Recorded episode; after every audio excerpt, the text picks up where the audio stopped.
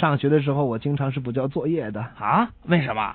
当时我是这么想的：作业不一定会交，交了又不一定是自己写的，写了又不一定会，会了又不一定会考，考了又不一定会过，过了又不一定能毕业，毕了业又不一定能找到好工作，找了工作又不一定找到好老婆，娶了老婆又不一定会生孩子，生了孩子又不一定是自己的。天哪，那交作业干嘛呢？所以我不交作业了。你你这是什么逻辑？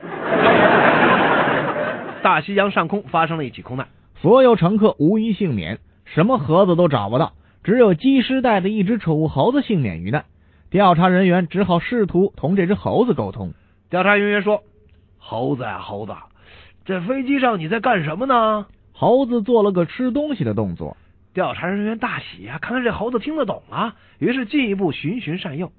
那空姐儿又在干什么呀？猴子做了个端东西走来走去的动作。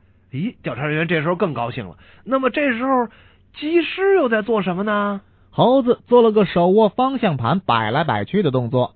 做到这儿，调查人员奖励猴子一个香蕉，又问道：“在出事前，空姐在做什么呀？”猴子做了个解扣子的动作。调查人员大为惊奇呀。那么这个时候，机师又在做什么呢？猴子不停的做搂抱亲吻的姿势。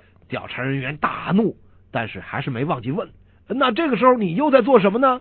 猴子又做了个手握方向盘摆来摆去的动作。